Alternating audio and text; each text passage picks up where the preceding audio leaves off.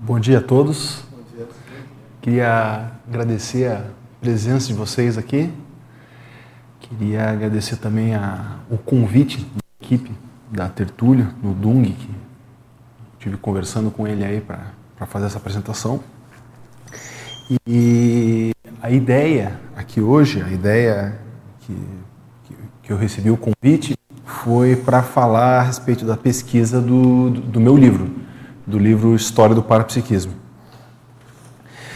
Esse é um, é um livro que eu comecei a pesquisar, eu comecei a fazer essa pesquisa em 2004. Então, eu era, eu era muito novo na época, eu morava em Curitiba nessa época, inclusive, e eu vim passar o carnaval aqui de 2004, no CIAEC, aí o professor Valdo e o Mário, o professor Mário Oliveira, estavam no, no Salão Verde aqui na, onde ocorria a tertúlia antigamente, né? antes de ser uma tertúlia, ela ocorria no Salão Verde. Então eles estavam no Salão Verde e aí eu entrei para almoçar e eles me chamaram e falaram assim: Ô João Ricardo, você tem alguma coisa sobre parapsiquismo para apresentar? Aí eu, muito metido, né? Falei assim: tenho. A verdade é que eu não tinha. A verdade é que eu não tinha nada pronto, mas eu falei que tinha. Aí eles falaram: mas o que, que você tem? Aí eu falei: não, eu, eu estudo a história do parapsiquismo. E, assim, é, eu disse aquilo é, sem, sem pensar muito. A verdade é que eu sempre li sobre a história do parapsiquismo. Desde novo, eu comecei a, a ler é, de maneira mais sistemática com 12 anos. E esse foi um assunto que eu sempre li muito. Então eu já tinha muita informação, muito conteúdo, mas nada sistematizado. Aí a hora que eu falei isso para eles, eles conversaram ali um com o outro um pouco e falaram, pô, você não quer fazer a abertura da jornada de parapercepciologia? Falar esse tema, esse tema encaixa bem na abertura. E eu topei e eles me falaram, ah, então você tem quatro meses para o dia da apresentação, porque era em julho. Aí eu voltei para Curitiba e passei os próximos quatro meses escrevendo e estudando, né? Porque quatro meses para fazer um, para escrever um artigo consistente, fazer uma apresentação era, era pouco tempo. Então eu fiz isso, é, tive na, na jornada, foi uma experiência muito interessante. Sei, alguns de vocês talvez tenham estado lá, julho de 2004. É, o, a repercussão foi boa, o pessoal gostou da apresentação, muita gente veio me dar feedback depois, veio me, me dar retorno da apresentação. O que eu achei legal é que muita gente veio me trazer material. Olha só esse material aqui, eu estou estudando isso aqui, vê se te interessa. Então, eu tive um, um, um feedback positivo assim da, do, do, do pessoal.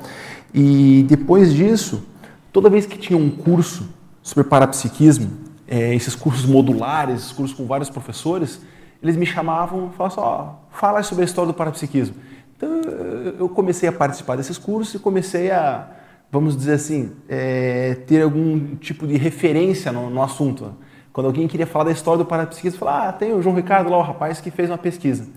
Então eu comecei a, a pegar ritmo e eu lembro que em 2007, uma vez, é, a gente foi lá no Holociclo, lá embaixo, fazer uma reunião com o professor Valdo e sobre o SCP-2 na época. E aí ele, no meio da reunião, ele tirou do meio dos papéis dele assim a revista Consciência. Aí pegou e falou: Ó, oh, João Ricardo, eu estava lendo aqui o teu artigo. Falou: oh, eu achei que você escreveu muito bem ele. Quando que sai o livro? É, aí, assim, eu já, já tinha uma, assim, aquela, aquela expectativa de no futuro, quem sabe, escrever um livro, né? Mas a hora que o, o, o Valdo cobra desse jeito, assim, aí eu falei, não, então agora eu vou me organizar para escrever. E aí eu criei uma metodologia, eu organizei a minha vida dali em diante para escrever. Eu escrevi o livro fundamentalmente, assim, é, com técnica, com rigor e com disciplina, entre 2007 e 2014. Até que aí em 2014 eu entreguei para o professor Valdo e comecei daí a, a fazer a, o processo de revisão do livro. É, para escrever ele, eu li em torno de 1.300 obras. Ele está completo, assim, em comparação com outros livros do tema, ele está completo. É, eu não tenho problema nenhum em dizer que na língua portuguesa não tem nada, não tem nada assim, é, com esse nível de, de, ah, de, de, detalhismo, de conteúdo. Assim, ele está profundo nesse sentido. Se ele está bem escrito ou não, daí fica a cargo de vocês avaliarem, né? Mas que eu sei que o, o conteúdo eu, eu, pesquisei. Em termos de conteúdo, ele está ele tá adequado. Tem umas duas enciclopédias em inglês que tem muito conteúdo. Tem inclusive uma parte do conteúdo dessas enciclopédias que eu, que eu optei por não colocar, porque essas, as enciclopédias desse, do, de, as psíquicas, né? As, as enciclopédias de estudos psíquicos americanas, elas colocam não só a parte da, do, do estudo científico, mas elas misturam ali também algumas coisas de, de iniciações, de às vezes até de magia, de outros temas. Tinha coisa que eu falava, não, isso aqui não, não, não, não cabe, não está de acordo, não, não é para essa obra. Então eu fui fazendo uma seleção, mas ele está completo. Ele está assim bem, bem adequado para que a pessoa que não conhece nada ela consiga fazer um, um panorama sobre assim como se construiu o pensamento parapsíquico no planeta. Então a ideia basicamente é essa, é dar um panorama para que a pessoa é, é, ela tenha uma ideia disso que a gente está fazendo aqui, isso que a gente está estudando aqui é, é o resultado de uma tradição multimilenar. Então, desde sempre, você vai falar, ah, quando começou o parapsiquismo? quando começou a consciência, não tem nem assim, é, uma coisa inerente à outra, não tem muito, não existe um início para isso. O meu gatinho em casa, quando eu jogo energia nele, ele sente. Então, isso aí já está remontando milhões de anos atrás. Então, não tem, é, não, não há se dizer de um início dos estudos, mas é, é evidente que quando a gente vai estudar de maneira sistemática, o início da escrita no planeta é um marco a partir do início da escrita, você tem um conhecimento sistematizado que antes você não tinha. Então, antes da escrita, você tem as tradições orais. É, a partir desse momento, você começa a sistematizar o conhecimento de uma maneira mais consistente. Então, é, a gente estuda desde as sociedades tribais até a atualidade. E, assim, o, o, eu dividi o livro em três sessões. Uma sessão introdutória, que nessa sessão introdutória é, eu busquei fazer um nivelamento do conhecimento do assunto. Então, um capítulo explicando o que conceitos mínimos sobre o estudo da história, fazendo um parênteses que eu não sou historiador, eu sou um engenheiro civil, então é, os prós e os contras de um livro ter sido escrito por alguém que não é da academia da área de história. Né? É, os, os contras, começando pelos contras, é que é, algumas ferramentas que um historiador, que um historiógrafo domina, eu não domino. Então tem algumas metodologias, algumas boas práticas deles que eu realmente não, não domino. Mas, por outro lado, me deu mais liberdade de escrever. Um, um historiador acadêmico, ele segue algumas regras que poderiam engessar é, eu recebi alguns retornos, de alguns feedbacks de é, doutores em história das melhores universidades do Brasil aí, e eles falam: ah, você não usou o modelo de análise do historiador francês, não sei quem, que hoje é referência. Eu falei, é, não usei mesmo. Não usei mesmo. É, ah, você não fez um contraponto do livro do Freud, é, que é o, o ponto de partida que os historiadores usam para fazer análise. Eu assim, não, não usei mesmo. Não usei mesmo. É, esse aqui não é um livro de um historiador. Esse é um livro de um pesquisador do parapsiquismo sobre história. É diferente. Eu usei a, a minha literatura base não é a literatura da historiografia. Minha literatura base é a literatura, é literatura dos fenômenos parapsíquicos, do parapsiquismo. Então, tanto que a gente, quando a gente coloca, estava no slide lá atrás, a especialidade não é para história, não é para historiografia, não é. É para fenomenologia. Eu sou um pesquisador do parapsiquismo.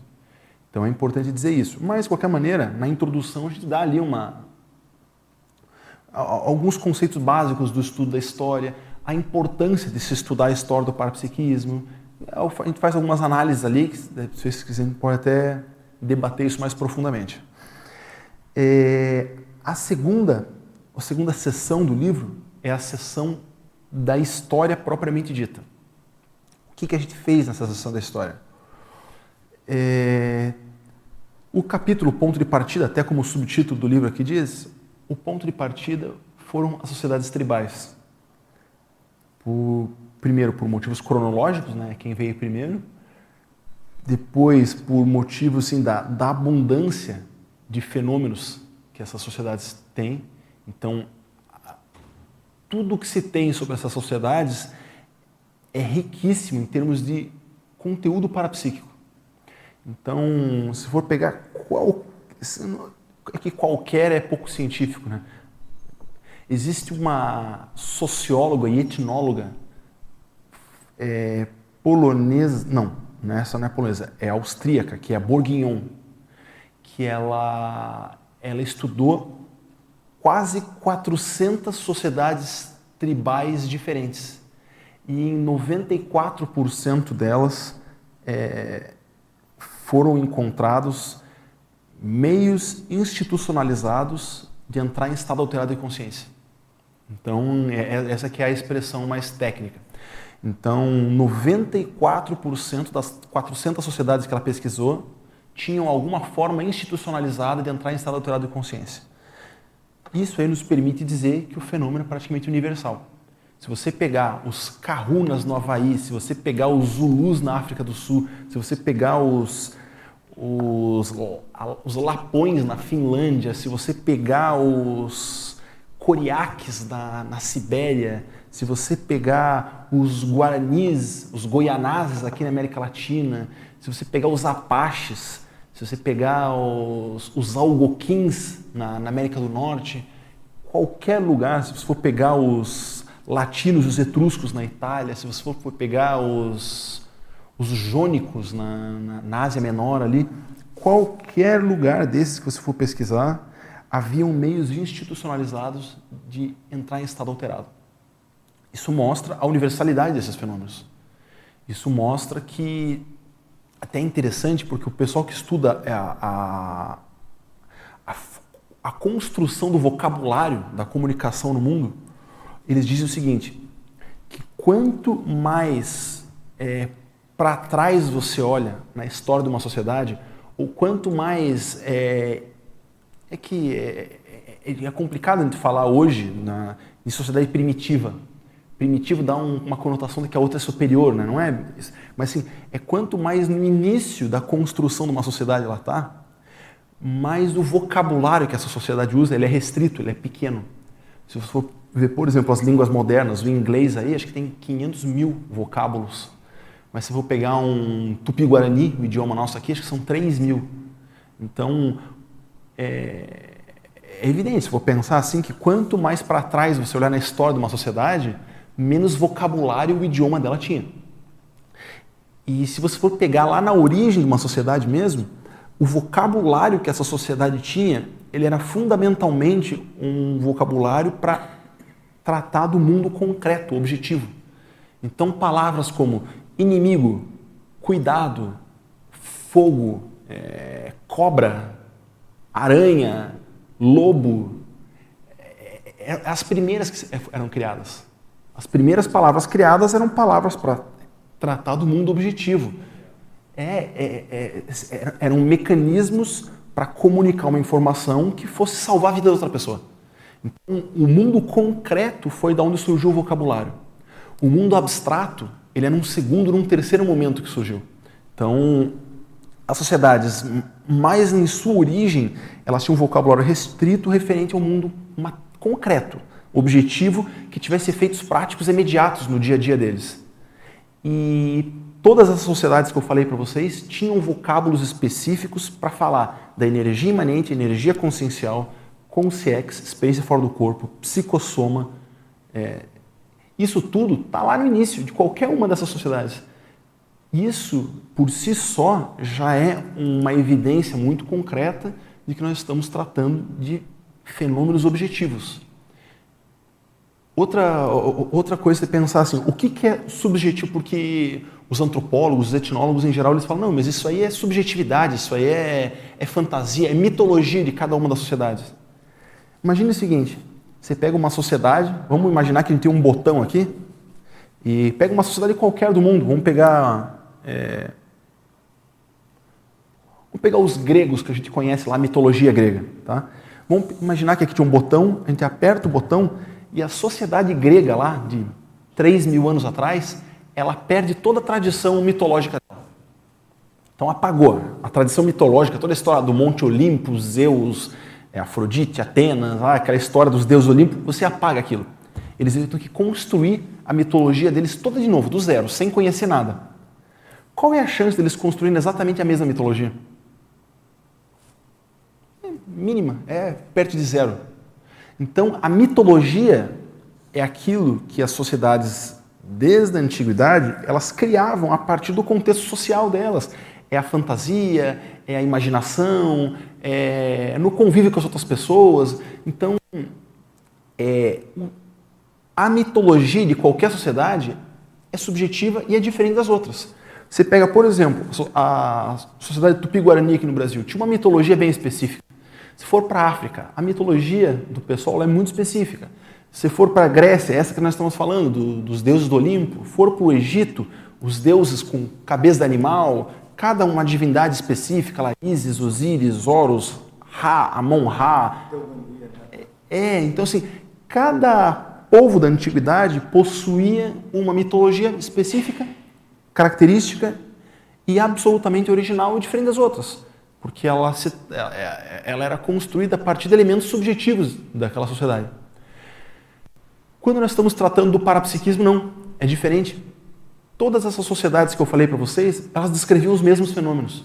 Os mesmos fenômenos nas mesmas circunstâncias, com as mesmas características, a experiência fora do corpo, a clarividência, a telepatia, a pré-cognição, o transe mediúnico, a própria possessão, a, o que o pessoal chama de exorcismo, né, que é o, é o desassédio mesmo, é a desconexão daquela posição mais patológica, a cura através das energias, uh, isso tudo é, é, é, universal. Então, a, a, universalidade com a qual os fenômenos eram descritos é a mesma universalidade com a qual, por exemplo, a chuva era descrita, com a qual as estações do ano eram descritas, as doenças eram descritas.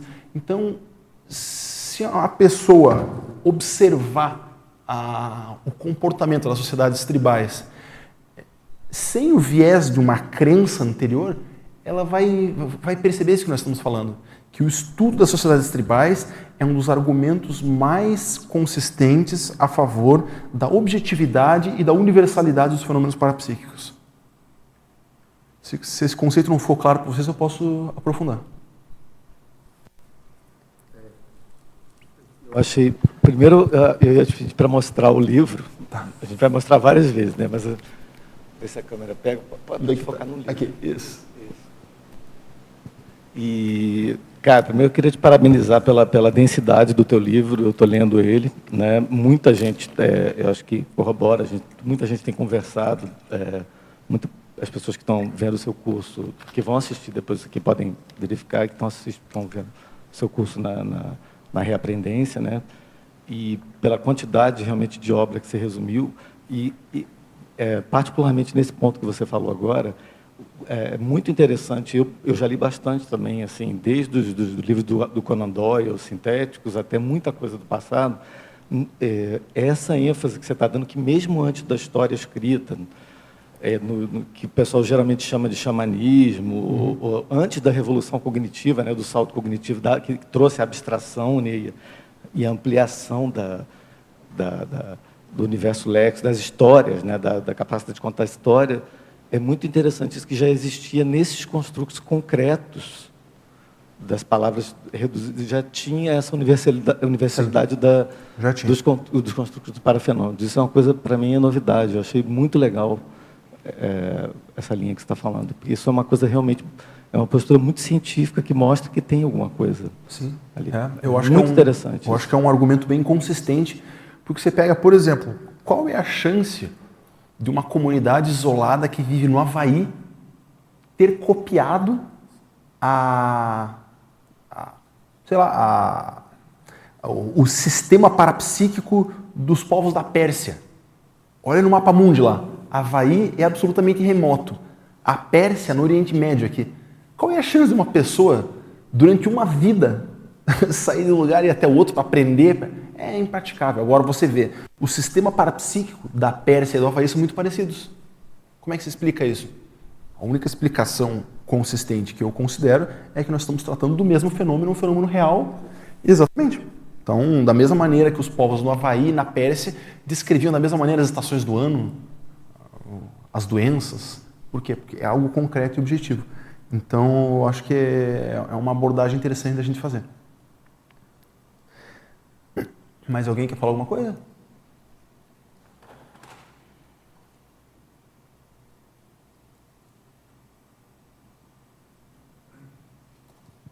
em relação à, à criação de deuses, né? Vamos lá. Tu conseguiu identificar a questão das projeções né, da, da, das consciências em relação à criação de deuses ao longo das, da história? Vamos lá. É, existe uma vertente dentro do que da, da, da, ciência que a gente chama de antropologia das religiões. E o, o ponto central dessa disciplina, da antropologia das religiões, é justamente isso. É estudar o surgimento dos deuses, é estudar como que as religiões se estruturam. E existem três hipóteses, eu até coloco elas no livro, no capítulo das sociedades tribais. É, existem três escolas básicas que explicam isso. É primeira é o naturismo, segundo o totemismo e terceiro o animismo. O naturismo diz que é, a tendência dessas sociedades mais assim, primordiais, lá as originais, era é, atribuir é, vontade e inteligência para as forças da natureza e começar a personificar elas. E nisso surgiram os deuses, etc. Outra vertente é o totemismo. Totemismo é, trata dos totens. O que, é o totem? É o símbolo ah, com o qual as sociedades é, tribais se identificavam. Então é a mesma coisa hoje, pega o pessoal tem um time de futebol. O time de futebol tem um mascote. É o totem deles. Você veja que a sociedade não evoluiu, mas não tanto. Os símbolos continuam. É, exatamente. É, é, é um meio de buscar a identidade de um grupo, sabe? É, tem, inclusive, você falou agora há pouco, Dung, da revolução cognitiva. Tem um livro que eu li um tempo atrás, é, aquele livro Sapiens, né? É, é, é um ótimo livro. É, exatamente, você falou do salto cognitivo. Então, é do. É. é uhum. Então, um ótimo livro. E lá ele fala que todos os estudos das sociedades neandertais e do, da, assim, da, das mais primordiais era que era muito difícil você ter uma comunidade com mais de 150 membros. Então, a hora que passava disso, a tendência é que se dividisse em mais grupos. Mas esses grupos eles tinham símbolos. E esses símbolos eles davam uma característica especial que depois eles atribuíam a, é, características divinas. Ter, a terceira vertente é o animismo. O animismo, é, a, fazendo mais um parênteses aqui, um dos grandes problemas de você, da antropologia, da filosofia, desse pessoal, eles explicarem a origem das religiões, vamos dizer assim, é que eles são fundamentalmente materialistas. Aí você pega um cara materialista para explicar algo que é multidimensional. Assim, é, é, o mesmo que você pegar alguém que vive num mundo em duas dimensões e pedir para explicar a realidade em três dimensões. Faltam elementos para a pessoa compreender. Então, eu estou dizendo isso por quê? Porque o... eles explicam o seguinte: ah, a crença dos, das sociedades animistas, né? a crença das sociedades animistas, eles diziam que tudo tinha alma, que tudo tinha alma. Então esse livro tem alma, esse copo tem alma, a pedra que está lá fora tem alma, tudo tem alma. É, essa é a definição que a antropologia das religiões dá, que é uma definição imprecisa, na minha opinião. Porque de tudo que eu li, você observa que, no final das contas, eles não dizem que tudo tem alma, dizem que tudo tem energia. Tudo tem energia. Então eles atribuem a mesma energia que você tem, os objetos, as forças da natureza, tudo tem essa energia. Então é um denominador comum da realidade. Então, mas é, os animistas, a, assim, a, a escola animista da antropologia das religiões diz que a partir dessa convicção de que tudo tem alma, eles começaram a, a, a personificar ah, o, o, Deus da cachoeira, o Deus da floresta, o Deus da pedra, o Deus... começaram a personificar.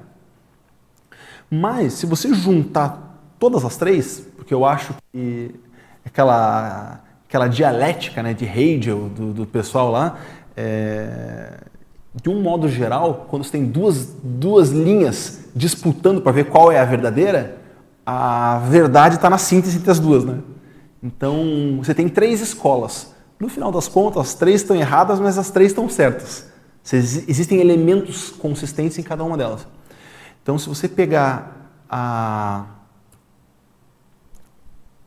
E, e juntar as três, você consegue ver que existe um pano de fundo, que é o quê? É a convicção de que existe uma realidade transcendente, a convicção de que existem consciências ou espíritos protetores, como eles falavam, e, e existe um elemento que assim o, o, o pessoal que aborda a, a escola animista, eles dizem que em geral os deuses são antepassados daquela própria tribo. Porque o que acontece? Você pega uma tribo, a, era muito comum isso na antiguidade, assim, o pessoal tinha uma, eu falei para vocês que 150 era um número que era difícil sustentar uma comunidade com mais de 150 pessoas. A hora que ia chegando perto de 150, uma pessoa se tornava um dissidente. Ele falou: "Não, eu vou pegar a minha família mais próxima e vou, vou buscar outro lugar para morar". Em geral, esse esse dissidente, ele era o fundador da nova tribo. E esse fundador, ele era respeitado, era venerado, depois que ele morria, ele continuava como membro da tribo, ele continuava sendo venerado, ele continuava sendo respeitado. É... E mais do que ele ainda, os grandes xamãs, os grandes sensitivos. Quando um grande sensitivo dessomava, ele continuava sendo evocado para curar, para ajudar, para proteger. Então, é... todas essas sociedades que a gente falou aqui, elas tinham características parecidas no sentido de que o conceito de tribo deles, esse conceito de clã, ele abarcava tanto as consciências quanto as consciências. Abarcava os dois. Então, é, esse, isso aí gerou aquilo que o pessoal chama de culto aos antepassados. E, na minha concepção, foi por aí que surgiram as divindades. Na adoração dos antepassados e aí, só que daí mistura, porque daí tem os, realmente as tribos têm os seus símbolos, aí eles associam o antepassado ao símbolo, é, as forças da natureza, eles começam a integrar, tudo isso é integrado. E o que acontece é o seguinte, aí você começa, a, com o tempo, a ter relacionamento intertribal. Você, as tribos começam a se integrar em federações para ter mais força, para uma proteger a outra, elas começam a se organizar. Cada tribo tem os seus símbolos e as suas consciências, que são as protetoras. O que acontece é o seguinte: a hora que essas federações de tribos, de clãs começam a se aproximar, é, algumas dessas tribos elas se tornam hegemônicas, mais influentes com relação às outras. E aí elas acabam por impor o seu protetor, a sua, a sua divindade para os outros. O curioso é que o termo Deus não é um termo da antiguidade. O termo Deus é um termo cristão, um termo judaico-cristão. Na antiguidade, essa noção de Deus único, absoluto, isso aí não existia. Existiam diversos, e cada tribo tinha o seu, cada grupo tinha o seu, era diferente. Então, aquilo que a gente chama de deuses da antiguidade é um conceito muito mais próximo de consciex do que de, de, de um criador do universo absoluto, sabe? Então, é, você pega, por exemplo, na Grécia, você tinha os deuses do Olimpo, lá, os Theos do Olimpo, mas você tinha os intermediários, que eram os demon. Esses demon é o que a gente chama de consciex. Eram aquelas que se comunicavam durante o transe, se comunicavam na, não, nos fenômenos parapsíquicos corriqueiros, eram os demon. Escrever daemon. Até qualquer coincidência com o termo demônio não é não é coincidência. É, é exatamente isso, porque a, a igreja depois se apropriou desse termo para se referir aos espíritos do mal, justamente para afastar as pessoas do, da tradição greco-romana. Então, mas nessa nessa relação toda que surgiram as divindades. E, e outra coisa curiosa, quando o professor Marcelo da Luz estava escrevendo o livro dele, é, ele me deu alguns capítulos para revisar e a gente debateu muito sobre isso. É, todas, eu, eu, arrisco dizer todas, é pouco científico, mas eu arrisco dizer pela, pela observação geral, eu não encontrei nada que seja diferente. Então, assim, todas as religiões que nós conhecemos hoje partiram de interpretações equivocadas dos fenômenos parapsíquicos. Esse é um conceito que eu acho que eu já até incorporei, porque você, pela observação, não tem nada empírico, você acabou, não tem nada científico, né? uhum. né? E, e, é bem isso daí. Dentro desse contexto, é, eu primeiro tinha duas perguntas, uma no início que eu notei, que era assim: quando você começou a a primeira era, quando você começou a escrever, sei, você disse que começou a escrever realmente em 2007 para 2014. Isso é uma pergunta de um, de um pretenso neo-autor, tá? É, como é que você foi vendo a, a mudança do foco ou foi sempre a mesmo a questão da... Você tinha uma linha geral, disse, quero escrever que atenda a esta questão, uhum. né? Como é que você foi vendo isso e se isso foi atendido ao longo do tempo? Depois eu faço a, a segunda pergunta. Tá. É... Quando eu comecei, quando eu, quando eu vim para Foz no Carnaval 2004 e eu falei para o Valdo e para o professor Mário que eu tinha uma pesquisa que eu não tinha, né? Eu voltei para Curitiba, aí eu sentei e falei, tá, e agora? Só um parênteses. Isso foi um fenômeno parapsíquico? Na hora que Olha, você falou aquilo se, lá, se quem foi, que estava do se seu foi, lado? foi inconsciente da minha parte, tá? Pois é. Se foi, foi inconsciente. O eu falei mais... deu aquele empurrãozinho assim de que é, você vai escrever. Né? Eu falei mais demitido mesmo, sabe? De, Sim, mas de exibido. tudo se aproveita, né, cara? Mas pode ser, é, pode ser. Mas eu, eu voltei para Curitiba e eu tinha acabado de, de fazer um curso com a professora Malo que ela falava da técnica da madrugada. Eu falei, eu vou fazer a técnica da madrugada então, né? Aí eu separei três dias consecutivos, acordava três horas da manhã, é, sentava, trabalhava energia, colocava uma folha em branco na minha frente. E, e eu comecei a escrever o que eu entendo que seria a estrutura do artigo. Comecei a, a colocar os tópicos principais, porque eu, eu, eu, gosto de construir raciocínio dessa maneira. Eu não, eu não vou direto para a escrita. Eu primeiro eu sento e organizo os tópicos principais. Então assim, o encadeamento das principais ideias. Então, como se fosse um fluxograma das principais ideias, sabe? E eu comecei a fazer aquilo, anotar as principais ideias, tal. E aí eu fiquei três noites trabalhando com aquilo. No final dessas três noites, eu construí o que é o, o índice hoje aqui. Então, o índice é de 2004, esse esse índice aqui. Então, isso aqui é praticamente não mudou. É, continua o mesmo.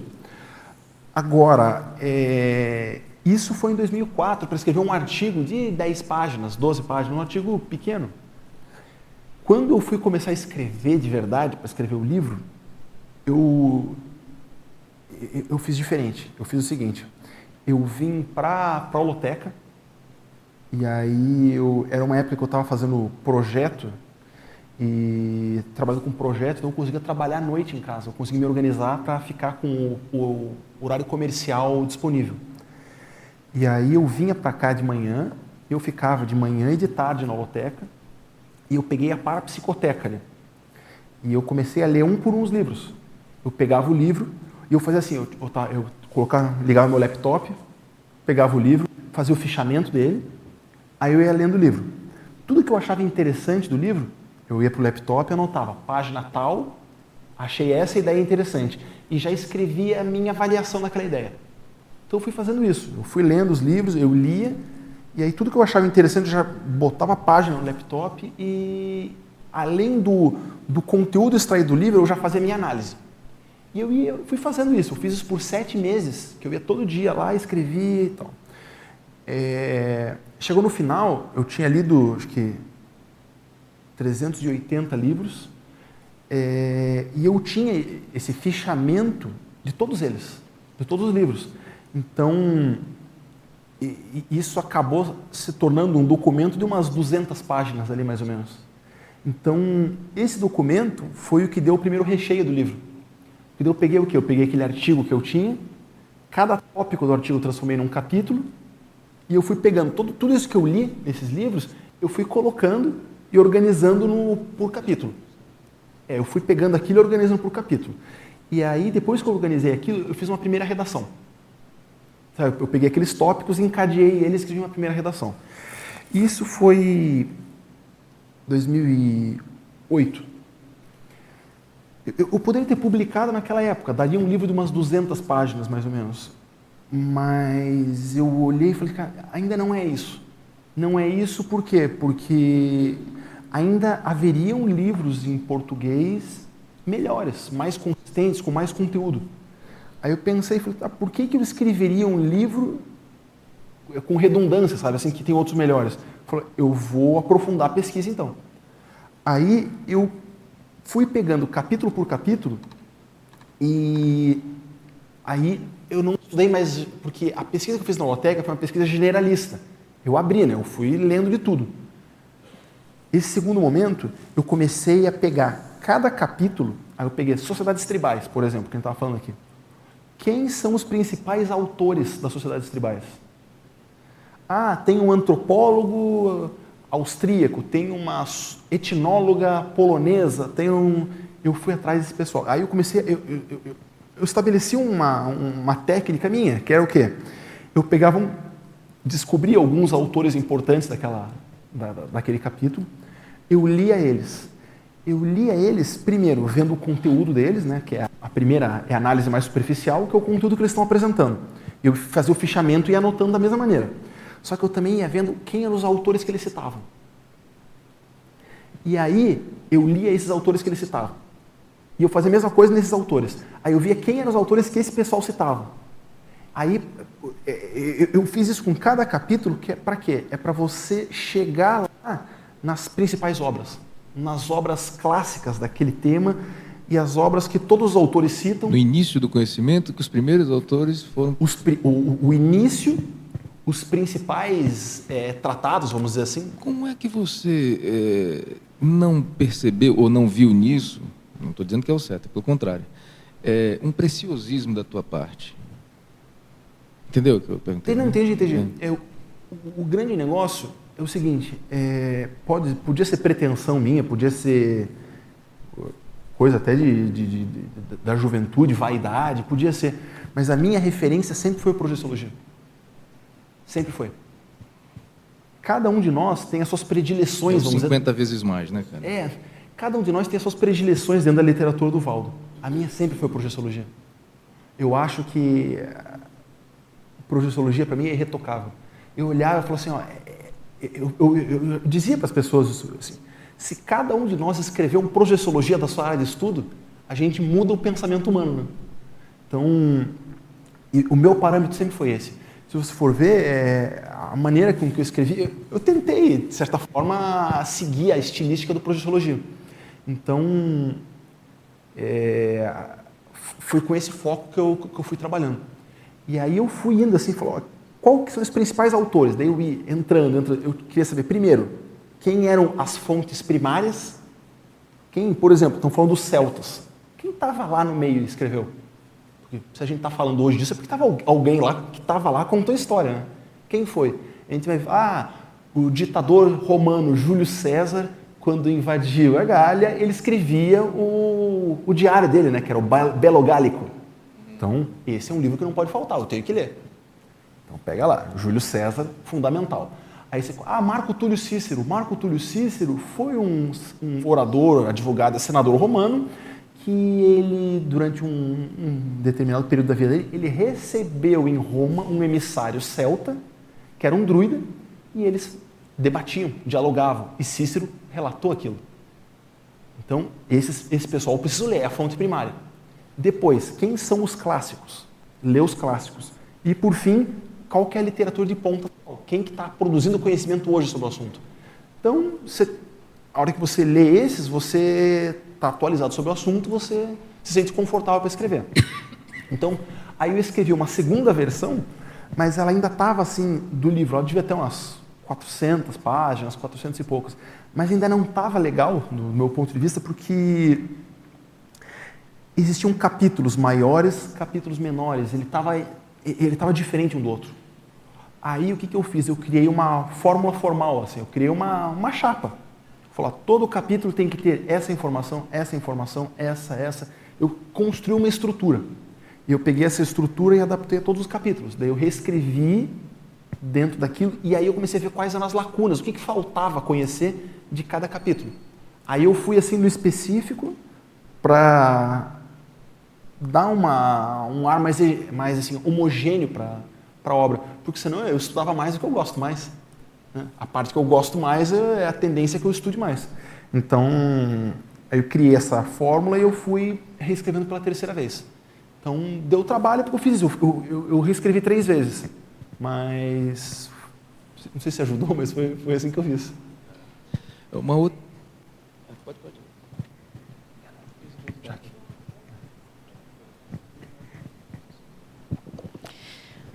Bom dia, João. Tudo bom? É, mais uma vez, parabéns. Né? Na época que você lançou o livro, eu estava lendo já e eu continuo na leitura, ainda não terminei, mas já passei da metade do, da 50% da obra. Né?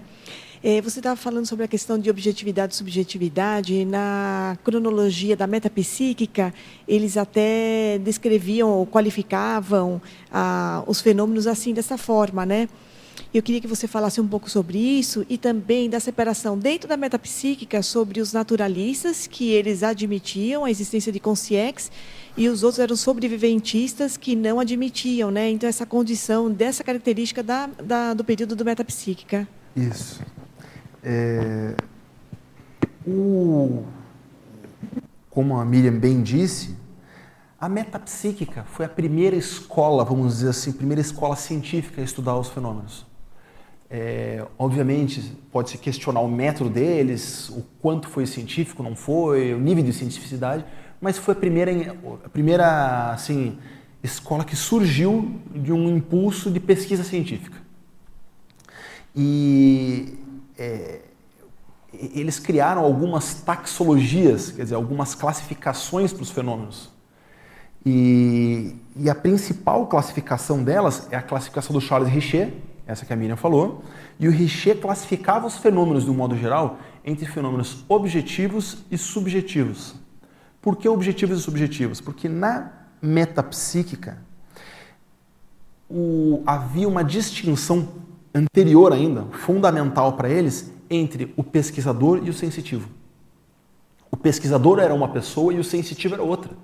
E, e eles tomavam um cuidado enorme, eles evitavam ao máximo misturar as coisas. Quem é pesquisador é pesquisador, quem é sensitivo é sensitivo. Então, quem produzia o conhecimento, quem escrevia, era o pesquisador.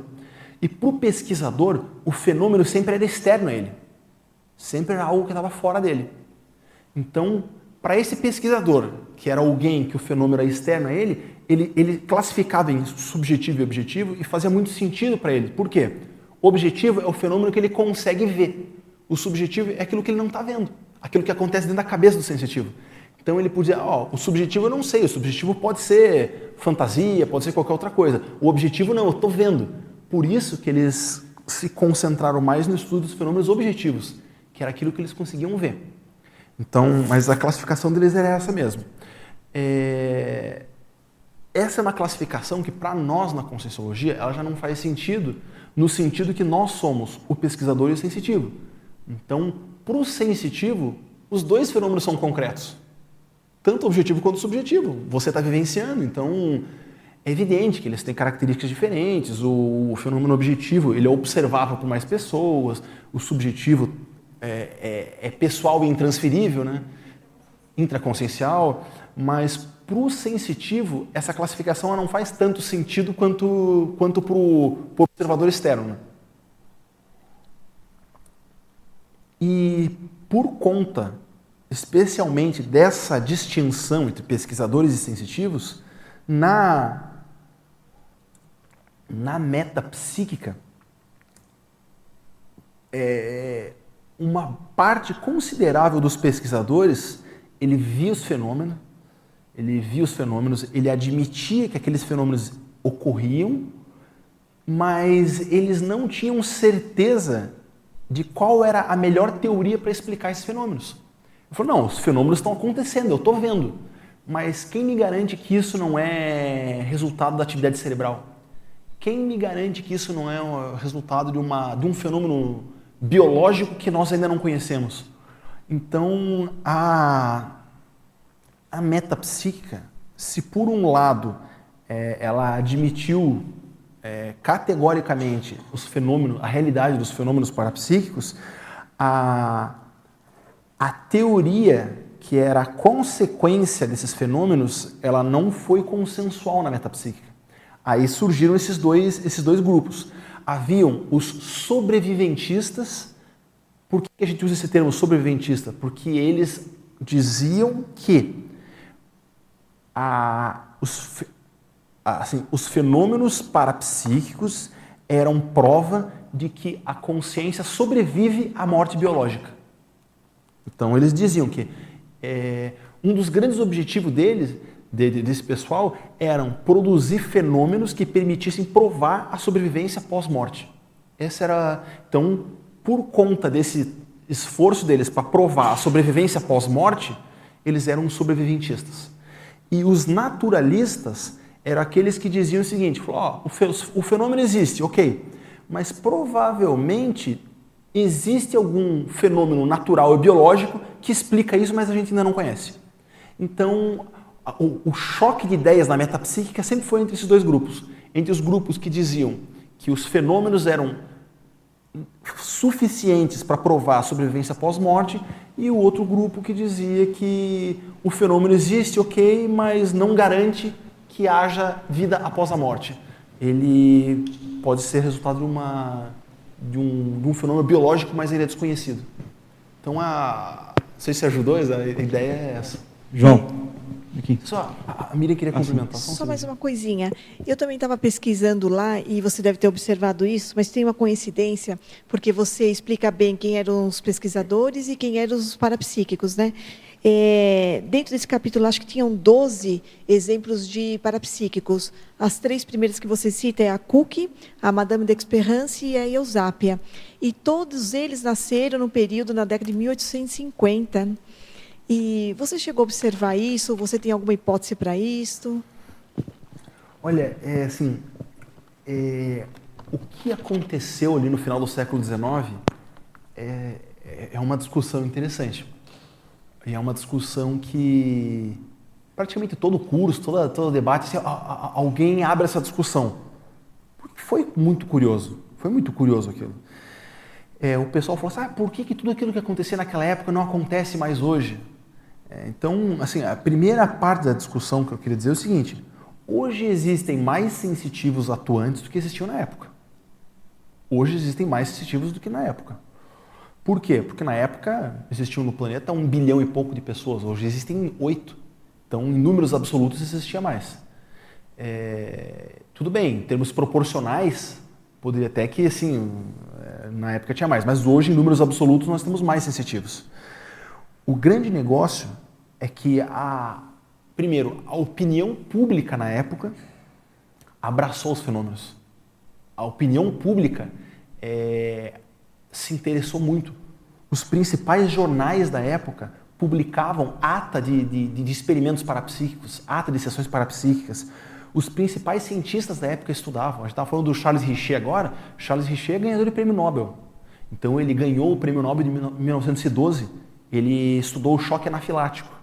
Então ele, ele era estava no topo das pesquisas da medicina, ele era catedrático do Sorbonne e mas a, a, assim pelo menos metade da dedicação dele para a pesquisa era para os fenômenos parapsíquicos. Então houve um contexto em que isso se tornou é, virou moda, virou moda, aquilo assim, ganhou muita popularidade.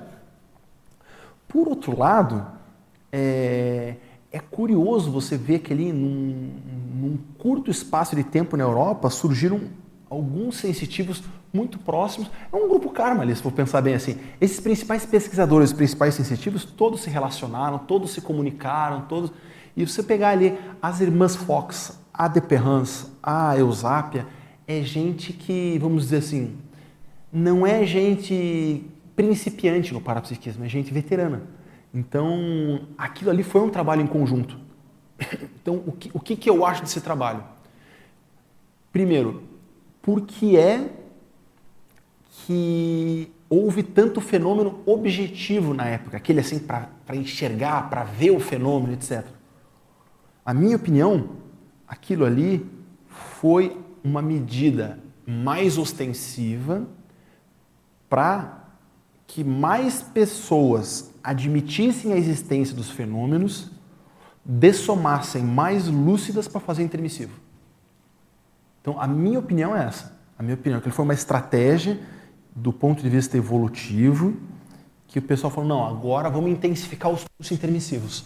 Então, eles fizeram um impacto que foi no limite do estupro evolutivo ali, que tinha gente que, que ficava impactada, porque a pessoa dizia, não, não existe, não existe, não existe.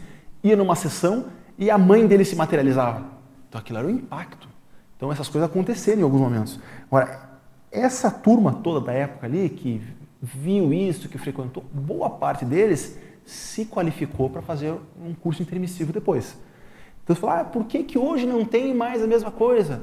Porque esse pessoal fez intermissivo, esse pessoal está estudando outras coisas, e a turma que na época já não queria admitir, é a turma que não vai admitir por enquanto. É aquela turma, poxa, se você vai numa sessão e você vê uma consex materializada na tua frente e fala, não, isso aqui não existe. Eu falei, ok, então fica aí mais uns 300, 400 anos, aí espera mais um pouquinho. Daqui a pouco isso muda.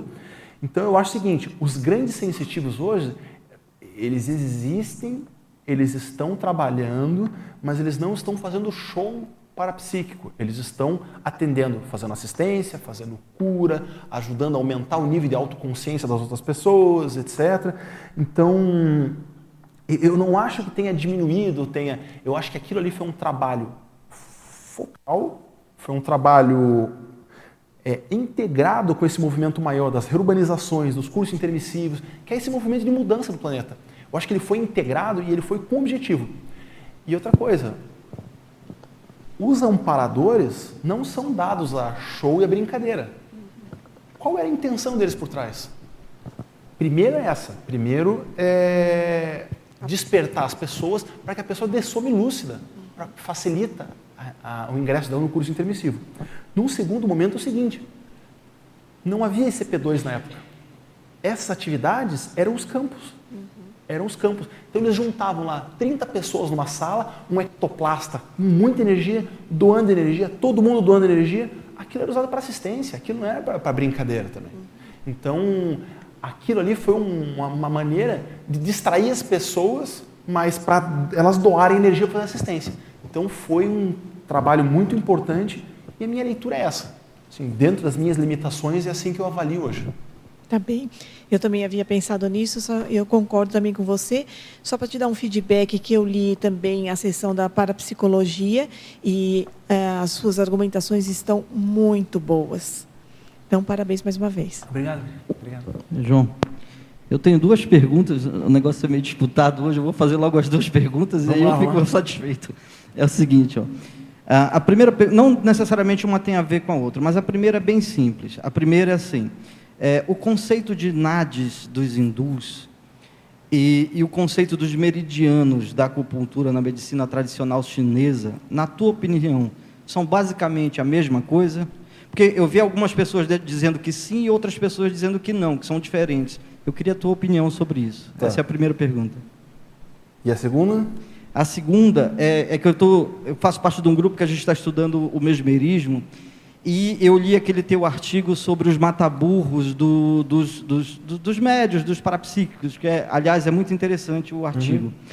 E na, na parte da vaidade, você dá um caso Mesmer. É, do Mesmer Sim. em relação à vaidade. Eu queria que você comentasse isso. E outra coisa, no, no dia do lançamento do teu livro, você comentou assim uma informação ampassã e eu fiquei com aquilo na cabeça e não consegui entender. Eu não consegui chegar ainda no, no capítulo do mesmerismo, tá, no lá. teu livro, ainda não li. Mas você falou assim que com a data, com a Revolução Francesa, com a data da Revolução Francesa, o Mesmer como se aquilo tivesse apagado, ou ele tivesse tido um grande problema a partir da Revolução Francesa. Vamos lá. Eu queria que você explicasse isso também aí, se você puder. Vamos lá. É... O que, que eu vejo com relação a, ao meridi, os meridianos e o NAD, os NADs? Cada escola parapsíquica ela observou o mesmo objeto, que é a consciência e nós aqui com o nosso holossoma. Cada uma das escolas observou o mesmo objeto. Mas cada escola conseguiu enxergar um, vamos dizer assim, uma parte desse todo. Então existe um todo aqui. Cada escola observou. Você veja, a distinção básica entre a, vamos dizer assim, a bioenergética chinesa e hindu. A bioenergética chinesa, ela foca muito mais no processo da movimentação e da circulação das energias. A bioenergética hindu, ela fundamentalmente ela foca nos chakras. Ela também fala dos meridianos, mas o foco principal é os chakras. Então você veja assim, quem está certo e quem está errado? Nenhum está errado. Os dois estão observando estruturas reais do nosso energossoma, vamos dizer assim. Mas cada uma deu um foco diferente. Você for ver a explicação chinesa e a hindu sobre o nosso energossoma, elas são distintas, mas elas são totalmente complementares. Você pega lá os, os chineses, eles falam mais dos nadis e eles falam do vaso governador, do vaso conceptor, que basicamente é o quê? é o umbilico chakra e o corona chakra. Então os chineses eles priorizam esses dois chakras. Por quê? Porque a, não sei se vocês já leram a literatura do Qigong mais profundamente, mas o Qigong ele é uma série de técnicas que você concentra energia no teu umbilico chakra e movimenta para a cabeça. Concentra no umbilico chakra e movimenta para a cabeça. Tem até técnicas deles que você senta em estado de meditação, de concentração, e você se concentra na tua respiração e cada vez que você engole saliva, ele fala para você absorver energia junto com aquela saliva. E você vai concentrando energia no umbilico chakra, concentrando. E depois você movimenta para a cabeça. Você movimenta lá para a cabeça. Então, os chineses, eles têm essa visão parapsíquica é, do, do energossoma mais focada na circulação das energias e de chakra, eles priorizam mais esses dois o vaso conceptor, que é o do umbilico chakra, e o, governa o vaso governador, que é o do corono chakra, vamos dizer assim. Não quer dizer que eles estejam certos ou errados, mas obviamente a visão deles é incompleta. É incompleta. Se eles não falam do cardio chakra, não falam do palmo chakra, não falam da pré-kundalini, não, eles não falam. É incompleta. Por outro lado, a visão hindu também tem as suas limitações. Na medida em que as técnicas de desenvolvimento hindus elas são técnicas que consistem basicamente em você concentrar a tua atenção num chakra, desbloquear esse chakra e fazer ele desbloquear os outros, você tende a gerar, vamos dizer assim, desequilíbrios. Porque você pensa bem, uma pessoa que ela tem alguma fissura emocional, alguma fissura psicológica ou algum problema do ponto de vista afetivo sexual, Sim. alguma coisa, ela vai começar a desenvolver a, os chakras dela é, o, o pessoal chama de despertar da Kundalini. Você vai ficar se concentrando para ativar a Kundalini. Aquilo pode gerar problema para a pessoa. Então, ela não gera um desenvolvimento é, homogêneo e equilibrado. Equilibrado, né? É. Então, tá certo ou tá errado? Assim, não é nenhuma questão de certo ou errado, é uma questão seguinte, está incompleto. Assim como, daqui a pouco, alguém vai perceber alguma coisa da realidade multidimensional que o Valdo não percebeu e a gente vai olhar e falar, oh, o Valdo estava incompleto. Sim. Ah, é, é, assim que funciona. O que, que o Valdo fez? Ele estudou todo mundo e criou um sistema integrado com aquilo que funcionava de cada linha. Tá ótimo, tá, tá muito completo. O nosso, o, o, o nosso modelo teórico da conscienciologia está muito completo. Mas daqui a pouco alguém vai perceber alguma coisa que ele não percebeu. E daí a gente vai olhar, o Valdo estava errado?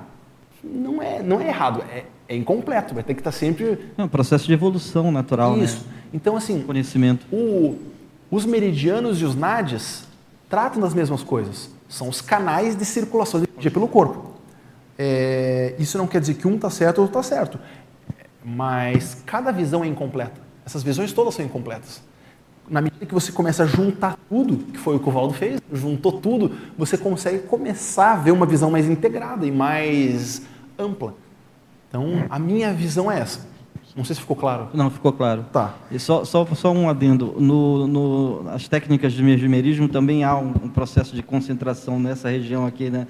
Do Tantien ou Tantian, para você mobilizar a energia também. Isso, é interessante a relação. aí. Exatamente.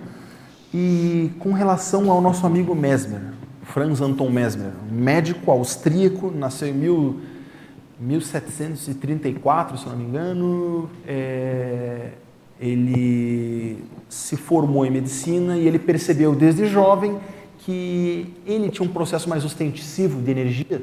Quando ele pegava um paciente que estava sangrando, se ele se concentrava no sangramento, o sangramento estancava, parava. Então ele viu que a vontade dele influenciava as pessoas. Ele foi estudar, chegou em Paracelso, chegou no, no, no pessoal do hermetismo, ele viu que o Paracelso falava das propriedades magnéticas e ele falou, não, então o que eu tenho aqui também é um magnetismo, só que não é um magnetismo mineral, é um magnetismo animal do meu corpo físico. E a partir disso ele começou a constituir uma série de técnicas através desse magnetismo que ele tinha, ele promover cura nos outros.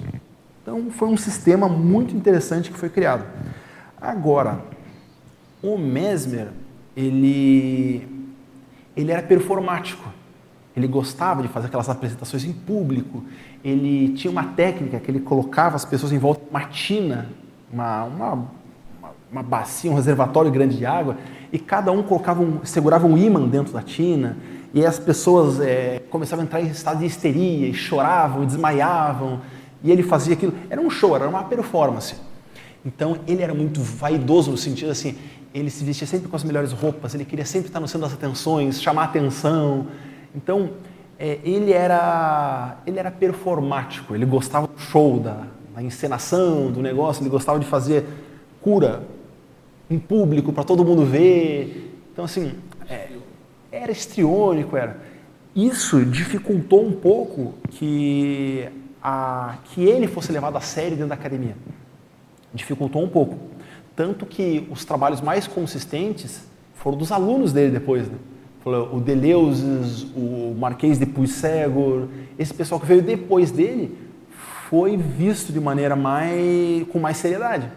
Porque o Mesmer, assim, ele ele, ele não conseguiu fechar assim a, a técnica dele totalmente durante a vida dele. Ele tinha aquela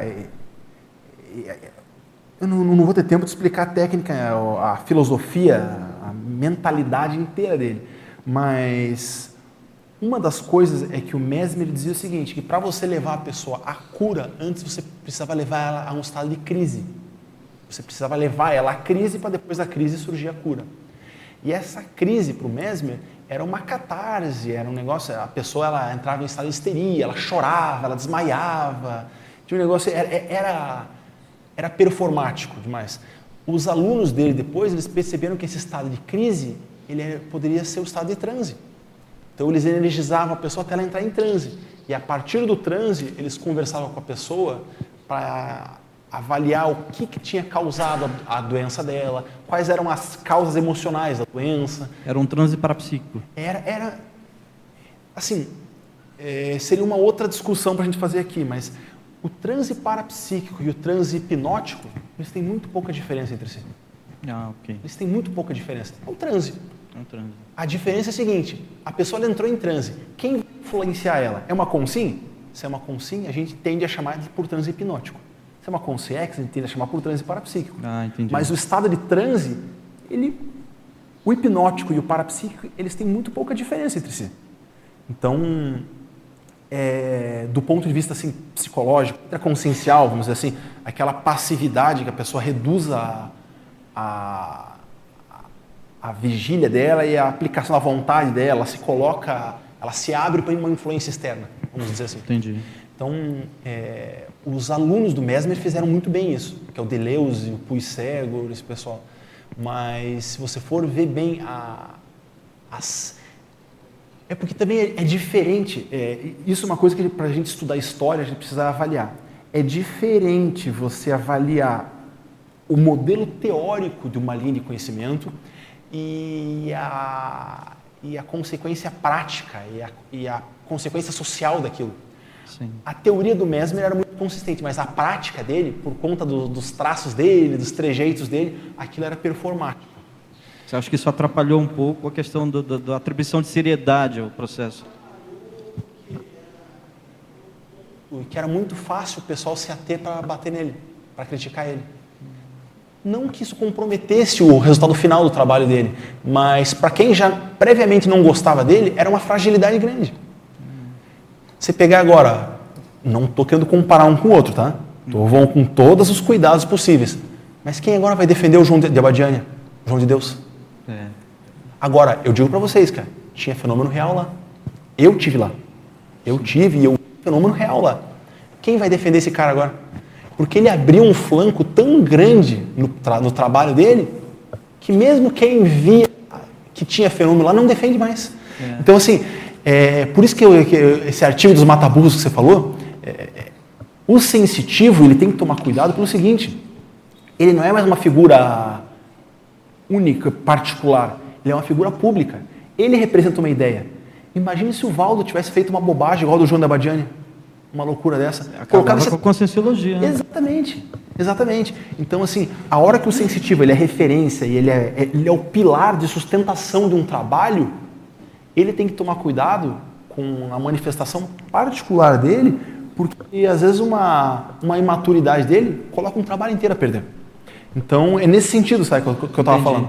É nesse sentido. Não que, a, que o modelo teórico do, do Mesmer tenha sido comprometido, o modelo teórico dele é muito bom.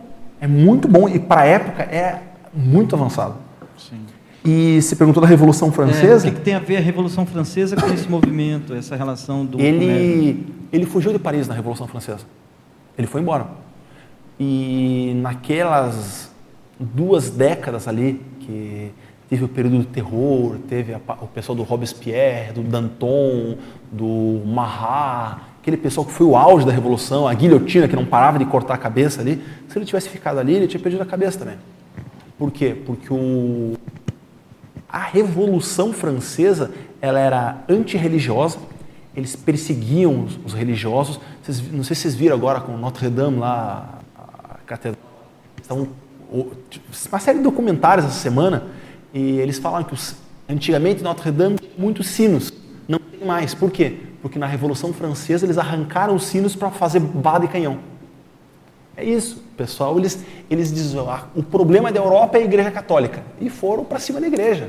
O pessoal assim era, eles fizeram política de terra arrasada, eles destruíram tudo. E o Mesmer seria visto como um adversário deles, da Revolução Francesa. É, e ele foi embora, ele foi para o interior da Alemanha e ele passou, acho que ele, ele dessomou, se eu não me engano, em 1818.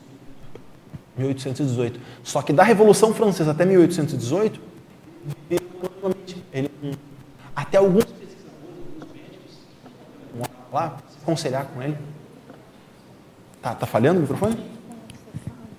Então deixa eu ficar assim, ver se melhora, que acho que é a posição. Né? É, então, alguns médicos, alguns pesquisadores até iam até o vilarejo dele estava morando para se aconselhar com ele, mas ele não era mais uma figura pública. Ele se retirou da vida pública depois da Revolução Francesa. Ah, entendi. entendi. Então, assim, não é que comprometeu a ideia, mas ele recuou. Ele recuou e viveu uma vida anônima, vamos dizer assim. João, João eu não sei se você concorda com isso, eu vi um estudo recente da conexão do, da iniciativa do Mesmer com as bases para a metapsíquica, porque parece que, a partir dos estudos dele, dezenas de universidades na Europa é, incluíram nos currículos os estudos né? sobre a questão da bioenergia. Né? E isso deu esse clima, propiciou esse clima não é, para Ali no final do século XIX, a coisa. Sem a menor dúvida, é isso. Eu vi o. Parece que o Schopenhauer foi um agente disso, né? dessa conexão. Uhum. Né? Não sei se tu. Sem a menor dúvida. É, não só da metapsique, como do espiritualismo também. Por quê? Porque, os, como eu disse para vocês, o processo terapêutico do Mesmer é, partia do princípio que para levar a cura você tem que levar uma crise. E os alunos do Mesmer avançaram esse conceito de crise para o conceito de transe. E esse aluno do Mesmer, por exemplo, que eu estava dizendo, que é o Deleuze, ele já colocava os pacientes dele em transe e as consciências se comunicavam. Então, houve uma transição ali. O magnetismo do Deleuze, ele é conhecido como magnetismo espiritualista. Porque ele, já tinha uma vertente espiritualista e uma vertente magnética. Isso é 1830, 1840. Então é antes das irmãs Fox, é antes de todo mundo. Então a transição, assim, a, a, o fundamento do tanto da metapsíquica quanto do espiritualismo é o mesmerismo. É o mesmerismo. E todo esse conceito que depois veio lá, é, os primeiros grandes sensitivos desse que a gente estava falando, os primeiros grandes sensitivos do século XIX, eles entravam em transe através da magnetização, da energização. Então tinha um magnetizador e tinha um sensitivo. O magnetizador energizava, o sensitivo entrava em transe e aí produzia fenômeno. Então, se você for olhar na história, não houve um, um gap assim. O pessoal do espiritismo gosta de dizer, não, os, quem começou o espiritualismo foram as irmãs Fox, ou quem começou o espiritismo foi Kardec. Nunca houve um início. Nunca houve. Na semana anterior a eles já tinha gente fazendo fenômeno. Não houve um gap, não houve uma. O que houve, o espiritualismo, realmente ele, ele mudou um pouco a abordagem sobre os fenômenos. A metapsíquica mudou a abordagem. O objeto era o mesmo, era a consciência e os fenômenos parapsíquicos. Mas a metapsíquica deu uma leitura, uma abordagem diferente. Ela avaliou o objeto por um método diferente, que era o método da observação experimental. Então, mas o mesmerismo é muito importante mesmo. Agora, o que eu queria te perguntar é como é que você, se você tem uma metodologia ou como é que você monitora ou acompanha a atualidade, a questão da história eh, contemporânea, o momento. Assim, como é que você está se atualizando com relação ao momento, o momento histórico, né? Isso aí você fez um levantamento e Assim, primeira pergunta seria essa. E o teu projeto, quer dizer assim, como é que você está com isso? Se você vai embalar nessa de historiador, ou como é que está teu projeto agora? Tá. É, eu, eu gostaria de estar mais atualizado sobre as últimas pesquisas do que eu estou. Até vejo uh, o teu intercâmbio com o pessoal de fora, eu acho muito legal. E eu acho muito importante. Eu acho muito importante mesmo fazer isso. É, e eu, eu vejo um artigo ou outro, um livro ou outro, mas eu não estou tão atualizado quanto eu gostaria da, do que o pessoal na academia tem feito de ponta nesse sentido. É, eu, em tendo escrito esse livro, eu acho assim, eu não consigo mais dissociar na minha vida a minha imagem com a questão da história. Minha, minha imagem agora está vinculada. Eu até quando quando eu comecei a escrever, o meu. Até eu nunca falei em público isso, mas. Ultimamente, o meu objetivo era lançar o livro, entregar ele pronto na mão do Valdo e falar: Valdo, aqui ó, tá pronto o livro. Isso aqui me qualifica para escrever a tua biografia? Isso era o que eu queria fazer. Mas passou. Passou, o Valdo não está aqui, não, não vou poder fazer isso. Mas assim, eu, eu, tenho interesse em fazer um ou outro projeto na, na, na área da história ainda. É, por exemplo, o que nós estamos fazendo hoje aqui na Conscienciologia, quem está escrevendo isso aqui para daqui a 200 anos alguém alguém falou, eu quero estudar Conscienciologia lá. Quem eram os principais sensitivos? Quem eram os principais pesquisadores? Quem eram os líderes do trabalho? Quem era? Isso precisa ser feito ainda. Se ninguém fizer, acho que um dia eu vou fazer. É, que é isso, é, é deixar o registro para a posteridade. Fico me imaginando daqui a 200 anos escrever um livro sobre a história do parapsiquismo, onde é que eu vou pesquisar a parte da conscienciologia? Então, nesse sentido, eu quero escrever alguma coisa nessa linha. Mas é, eu não, eu não, assim, eu não sinto que depois desse livro eu precise ficar escrevendo muito mais sobre a história do parapsiquismo. O grande negócio é o seguinte: eu levei 15 anos para escrever esse livro pesquisando seria inteligente na minha próxima vida eu achar ele rapidinho, ele, 13, 14 anos, achar e já ler. E pronto, já queimei aqui 15 anos para não precisar escrever de novo. Então seria inteligente eu achar ele cedo. E, e aí partir para outras pesquisas. Se me perguntasse o que, que eu acho hoje prioritário, é, eu acho, vou, vou dizer assim, algumas reflexões não, não é algo que ainda está tá consistente, está sólido assim que eu, mas o que, que eu estou vendo? O mundo está mudando muito e já não há hoje intelectuais assim é, que consigam com convicção e com tranquilidade explicar o que está acontecendo. Tudo muda tão rápido que o mundo tem que se reavaliar o tempo inteiro. É, a gente estava falando do, do, do, livro Sapiens e do, do é, Harari, né? O, Harari.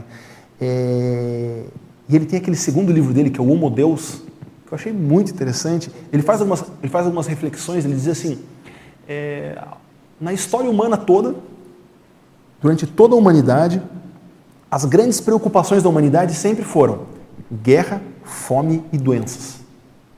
Basicamente era isso. Até 100 anos atrás, era só isso que preocupava a sociedade fundamentalmente: guerra, fome e doenças. Com uma outra exceção, a preocupação social era essa. Hoje essa preocupação está reduzindo. Hoje doença se cura, fome ainda existe fome no mundo, mas ela proporcionalmente ela é muito menor. Há 200 anos atrás, 90% da sociedade vivia abaixo da linha da, linha da, extrema, da extrema pobreza. Hoje é menos de 10%, que são 8, 7%. Então as preocupações da humanidade estão mudando.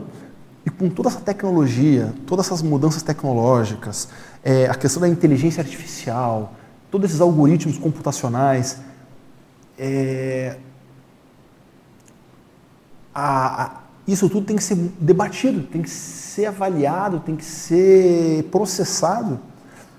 E você pega, por exemplo, a medicina quer caminhar para a vida eterna, vamos dizer assim, que é para você demorar o máximo possível para morrer. Ah, vai, viver 200, 300, 400 anos, não sei quanto. Quanto que esse, esse corpo aqui dura? Não sei. Mas a medicina quer caminhar para isso, para o máximo de vida possível. Primeiro, a primeira pergunta, é saudável ou não? Do ponto de vista evolutivo, você resetar a tua memória a cada 100 anos para você ter um start, não é interessante isso? A pessoa ficar 400 anos com a mesma memória ali, arraigada nos mesmos processos emocionais, não pode, vamos dizer assim, é, atrasar o processo evolutivo dela? Eu não sei, a gente precisa estudar tudo isso. Então, o, o que eu gostaria de, de sentar para debater mais são esses temas, assim, como o debate da consciência se insere nessas discussões modernas. Por exemplo, inteligência artificial. No momento que a computação e a inteligência artificial realizar qualquer trabalho, qualquer trabalho, vamos dizer assim, é, sistemático, melhor que a gente, como é que fica esse, esse processo? Qual vai ser o nosso papel enquanto humanidade no planeta? Qual o papel do ser humano no momento que o trabalho não for? Na história humana, o que a identidade de uma pessoa sempre foi o trabalho dela. Sempre foi. A hora que não for mais, qual vai ser o papel da humanidade? Como é que funciona? Outra vertente que vai se tornar muito forte nas, nas próximas décadas é, é a busca é, científica do que, que é a felicidade, o que, que é a satisfação. Vai ter uma parte do pessoal que vai falar: ah, você quer ser feliz? Então tá, toma esse remedinho aqui, você vai ser feliz. Ou você quer ser feliz? Vamos criar uma realidade virtual, você fica lá dentro, vai ser tudo certo. Ou o que é a felicidade? O que conduz à felicidade? Quais são os elementos que levam a uma vida feliz, a uma vida satisfatória? Então, nisso tudo, todas as discussões, a conscienciologia tem como exercer um papel muito interessante.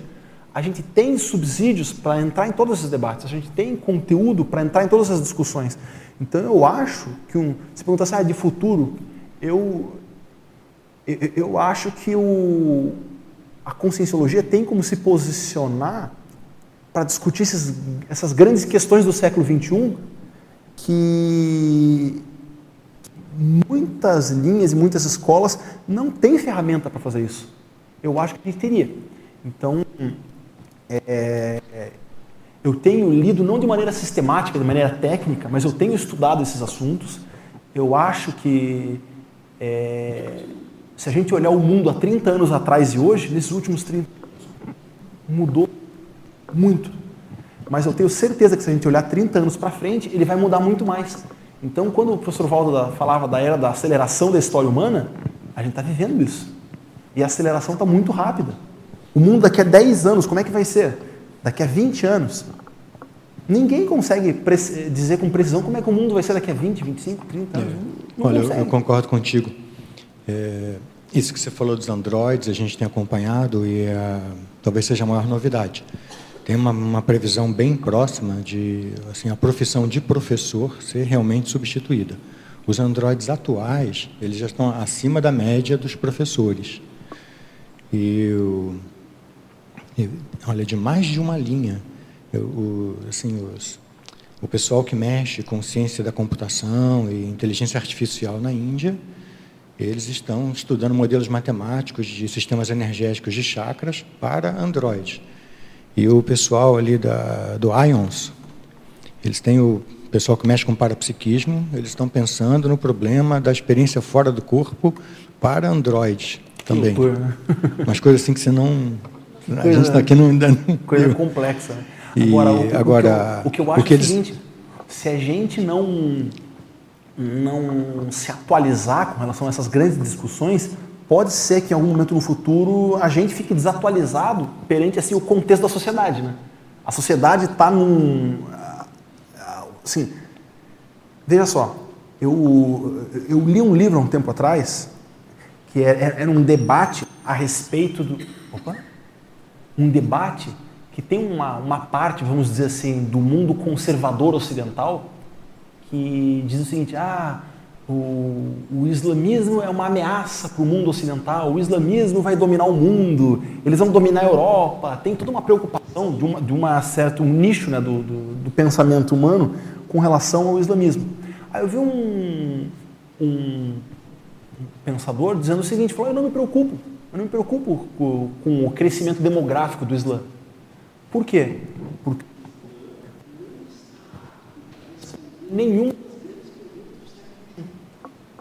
então ele vai naturalmente ele vai naturalmente porque as grandes perguntas do século 21 são outras então eu acho assim que é, esse é um negócio interessante para a gente, enquanto ciência de ponta, enquanto verdade relativa de ponta, refletir. Quais são as grandes perguntas do século XXI e como a gente se insere e como a gente responde elas. É. Agora, o que você falou da do projeciologia, tanto do livro, da, da, no, da contribuição do professor Valdo e a nossa, isso aí não tem lugar nenhum. Ou seja, esse valor é, autoprojeciológico, sabe, da, da cultura, das autoprojeções, isso é uma grande contribuição que não, isso não anda por aí, isso, isso não aparece por aí. E a, a nossa voz também ainda não aparece. Então, acho que a, o nosso movimento assim de contribuição universalista, eu ainda vejo por aí pela projeciologia. Isso não tem. As pessoas têm noção da, da experiência fora do corpo, ok. Né? Mas essa conexão da, do aproveitamento da vida pela autoprojeciologia, isso não tem.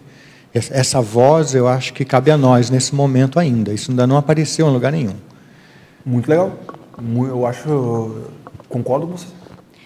João, eu vejo que até nessa linha aí, o grande furo do teu livro é ter conversado, colocado a conscienciologia né, na, na história. Então, não Sim. tem como é, nós estamos fazendo essa história. Uhum. Acho que depende muito da gente produzir os fenômenos, verificar como a gente insere os fenômenos parapsíquicos dentro dessa história que a gente está vivenciando e fazendo.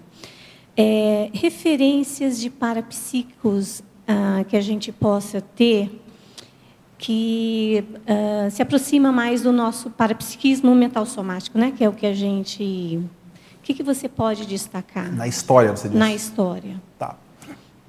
Vamos pegar. Sociedades tribais não teriam uma referência nesse sentido. No mundo mesopotâmico também não. Egito, o que tinha era muito fechado, é difícil de se precisar. É, Índia, tem gente, tem algumas pessoas com, é, com, com ideias, mentalidades muito legais você pega, por exemplo, aquele Ramana Maharishi, tem alguns muito, muito legais. O é, Ramana Maharishi ele é do início do século XX. Ele é muito bom. É aquele que o professor Valdo disse que participou do intermissivo dele. Então, um cara muito bom. É, você pega é, a China, você, é difícil também pegar alguma coisa. Na Grécia, você pega Pitágoras. Pitágoras, para mim, é um dos grandes da, um dos, sim, um dos grandes pensadores da humanidade, Pitágoras. Poderia falar assim horas sobre Pitágoras, mas o, o grande negócio dele é o seguinte: ele pegou aquele mundo das iniciações do Egito e ele tornou, ele apresentou aquilo de uma maneira didática e tentou tornar público. Não deu muito certo porque ele, a escola dele durou pouco tempo, durou 20 anos, durou mas ele tentou e os alunos dele replicaram isso depois. Então a filosofia grega, ela tem uma influência enorme de Pitágoras. E Pitágoras é basicamente um iniciado egípcio. E, e ele, uma das grandes práticas que ele fazia na escola dele era ajudar os alunos dele a terem retrocognição. Então Pitágoras é um, é um, é um paradigma, assim, um cara bem interessante. Depois o próprio Apolônio de Tiana. Apolônio de Tiana é, é o professor Valdo sempre usou ele como modelo de ser desperto, né? E realmente, se for ver a vida dele, ele tinha um, um domínio do processo ali que é bem acima da média para a época. Outro dos grandes, outro assim que é um que é um gigante do pensamento humano aí, é o Plotino. Plotino de Licópolis. Plotino de Licópolis foi o fundador do neoplatonismo, que é um dos capítulos do livro. É, Plotino, durante a vida dele, ele escreveu a, a obra prima dele, é o Tratado das Enéadas. O Tratado das Enéadas é uma, é uma coleção de livros que ele escreveu durante a vida que foi compilado como um tratado. E no Tratado das Enéadas ele descreve quatro experiências de cosmoconsciência que ele teve. Então você veja, alguém que teve quatro cosmoconsciências e ele defendia que é, a cosmoconsciência era o, era o fenômeno fundamental, era o que todo mundo precisava buscar atingir. E ele dizia que a cosmoconsciência deveria ser atingida através do estudo. Então ele também é uma figura muito importante. É, se você for pegar na, na os cátaros não tem muita coisa, no hermetismo, hermetismo é, tinha gente boa no hermetismo, sabe? Tinha gente boa, mas é que aquilo foi construído num ambiente de tanta repressão que o conhecimento um conhecimento todo cifrado, todo é, feito para preservar a pessoa viva também, porque senão ela ia ser perseguida. Mas você pega lá John Dee, Giordano Bruno, Nostradamus, você pega. É, tem, tem, bastante gente boa ali. Mas é, um pouco antes disso, grandes, é, grandes consciências, grandes sensitivos foram os árabes ali. Se você pegar dos árabes ali, ó, o Ibn al-Arabi, não sei quem, quem já pesquisou al-Arabi. Arabi, ele, ele, ele tinha é, livro de relatos projetivos, assim como o professor Valdo fez, como o Swedenborg tem, o al-Arabi tinha, e era ano, acho que era ano 1200, 1100. É, tem uma sensitiva árabe, talvez seja a maior dos árabes ali, que é a Rábia, Rábia al-Adawiya. Essa Rábia, é, eu não tenho gabarito para eu não tenho gabarito para afirmar nada, mas eu acho que a gente deveria olhar ela com atenção e com carinho, é, como uma hipótese de que ela possa ter sido a monja. Por quê? Rábia, R-A-B-I-A, Rábia al-Adawiya. Livro aqui é a primeira, no capítulo sobre o sufismo, é a primeira sensitiva que eu descrevo. Por quê? Porque a descrição do professor Valdo da monja era de uma monja sufi. E na história toda, a principal monja sufi que encontrei foi ela. Ela viveu no ano 800 e era assim. Ela era absolutamente fora da curva na época dela. É... Acho que a gente deveria olhar ela com carinho nesse sentido. Talvez, quem sabe, seja. É... Além do desse al-Arabi tiveram outros sensitivos no sufismo, no Islã. Esse período de ouro do islamismo foi, assim, fora de série.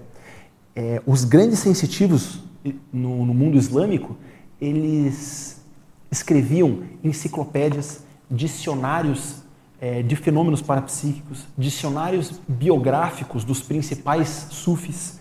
Eles escreviam tratados sobre a experiência fora do corpo, sobre fenômenos, sobre cura, etc. Eu acho assim que o nosso movimento, se for pegar assim, olhar para trás na história, quem eram os grupos que tinham mais similaridade na história com o que a gente está fazendo aqui hoje? O neoplatonismo de Alexandria, até a holoteca, a estrutura da biblioteca que a gente tem aqui, remete um pouco a esse, a esse passado. E, e o, os sufis, de, desse início do sufismo, eles escreviam enciclopédias, dicionários, tratados, muita coisa boa. E, e o sufi, ele, ele, a tentativa dele de, de buscar uma unificação com o cosmos, com o todo, extrapolar os fenômenos parapsíquicos, sempre foi com base na lógica e no raciocínio. Até que teve um amigo nosso lá, o Rumi, que o Jarbas, amigo nosso aí, brinca que o Rumi era o padre Marcelo Rossi do sufismo, que ele inseriu a dança, o movimento. Então hoje se fala de sufismo, o pessoal já lembra lá dos derviches rodopiando, né? Mas antes do Rumi, é, não era assim, não era. Então você pegar esse pessoal do, do, do islamismo, o sufismo ali, muita gente boa ali. Aí depois você pega Swedenborg. Swedenborg é de casa, é amigo nosso aqui. É, Emanuel Swedenborg. Swedenborg.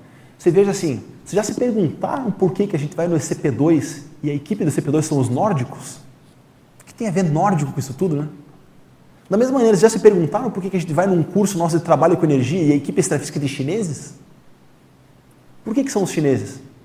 Porque não existe na história ninguém que desenvolveu tão bem as técnicas de circulação de energia quanto os chineses. Não. Circulação de energia é chinesa. Como se pegar, por que os nórdicos estão no SCP-2? Quem era nórdico? Swedenborg. Era sueco, viveu a vida, a uma boa parte da vida intelectual dele na Inglaterra. Swedenborg era nórdico. Então você fala, ah, é, no SCP-2 é a equipe dos nórdicos. É a equipe do Swedenborg. É a turma do Swedenborg. Não tem, não tem nenhum outro grande ícone assim para ser a, a referência dessa turma toda, é o Swedenborg. Então, Swedenborg ele era considerado o maior intelectual da época dele. E isso que ele viveu no século XVIII, século que quem estava vivo na época? Vamos pegar alguns. John Locke, David Hume, Jean-Jacques Rousseau, Voltaire, é, é, Diderot, o pai da enciclopédia. É, e Immanuel Kant. É, e o, e o Swedenborg tinha Exatamente. Fenômeno. E Kant, que é um, um, gigante da filosofia, escreveu um livro sobre Swedenborg. Um livro não, um, um pequeno texto sobre Swedenborg, sobre os fenômenos de Swedenborg. Não, Swedenborg, Swedenborg tinha muito. Além de ser um, uma, um grande intelectual. Dominar tudo praticamente na uhum. época, ele tinha uhum. fenomenologia já para a psique. Isso é uma coisa. Tinha que... muito. Então, Swedenborg é um, é um, dos grandes. Ele teve, no final da vida dele, um, uma escorregada grande. Ele, ele achou que era um profeta, né? Quem nunca, né? Quem nunca? Mas ele achou que era um profeta. Ele achou que a missão da vida dele era reinterpretar a Bíblia. Criou uma igreja, né? a, a, a nova igreja mas se for ver as coisas do Swedenborg, ele é assim, absolutamente fora de série. Aí a gente já entra daí no período do espiritualismo, que aí da turma toda do espiritualismo, que é, o espiritualismo, apesar de ele ter sido um movimento de grande impacto social, ele ficou na superfície do, do processo. Quem estuda a história diria o seguinte: o espiritualismo é uma iniciação incompleta. Por quê? Porque faltou muita coisa ali.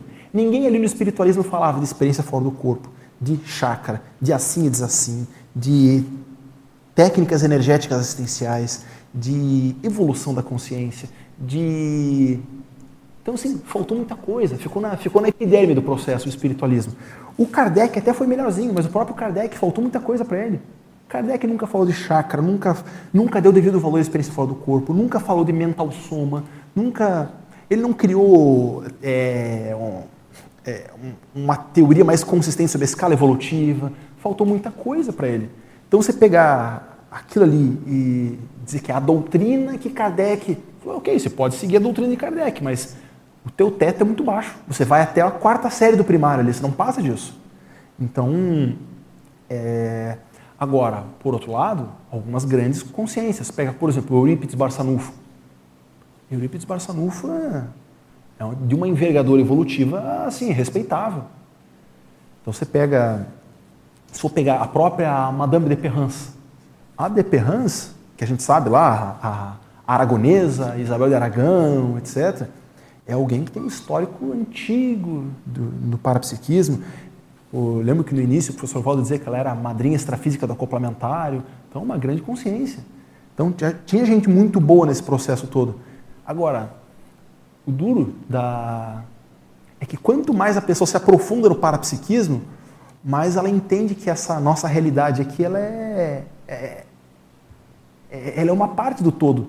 Então os grandes sensitivos mesmo, eles estão ficar nos bastidores. Você pega, por exemplo, se tem alguma dúvida que o transmentor, o enumerador, todos ah, o elenco extrafísico que o professor Valdo falava aqui, foram personalidades históricas? Se tem alguma dúvida que essa turma toda está mexendo com parapsiquismo há séculos, há milênios, quem são eles? Eu não tenho gabarito. Mas eles estavam por aí, entendeu? Agora, esses que eu falei são alguns, assim, do, do, dos. Na história que você olha e falou, não, esse cara aqui, ele. Ele apontou na direção certa. Ele estava na direção certa. E você veja, por exemplo, Plotino. Há 1800 anos atrás, o cara teve quatro, cinco cosmoconsciências na vida dele. Então, assim, é, é, é gente muito boa, mas é, também é difícil você precisar hoje a, o, o, contexto da época, né? É difícil, mas algumas ideias. Cara, é, tem muito pouco tempo e muita pergunta, então vou tentar é, é, primeiro em cima da pergunta dela, só para complementar, é, é, realmente várias dessas personalidades de referência que você falou, e aí eu queria incluir essa questão da, da multiexistencialidade, da nossa holobiografia, e incluir você nisso. É, você não precisa responder, mas são algumas hipóteses que eu queria te passar.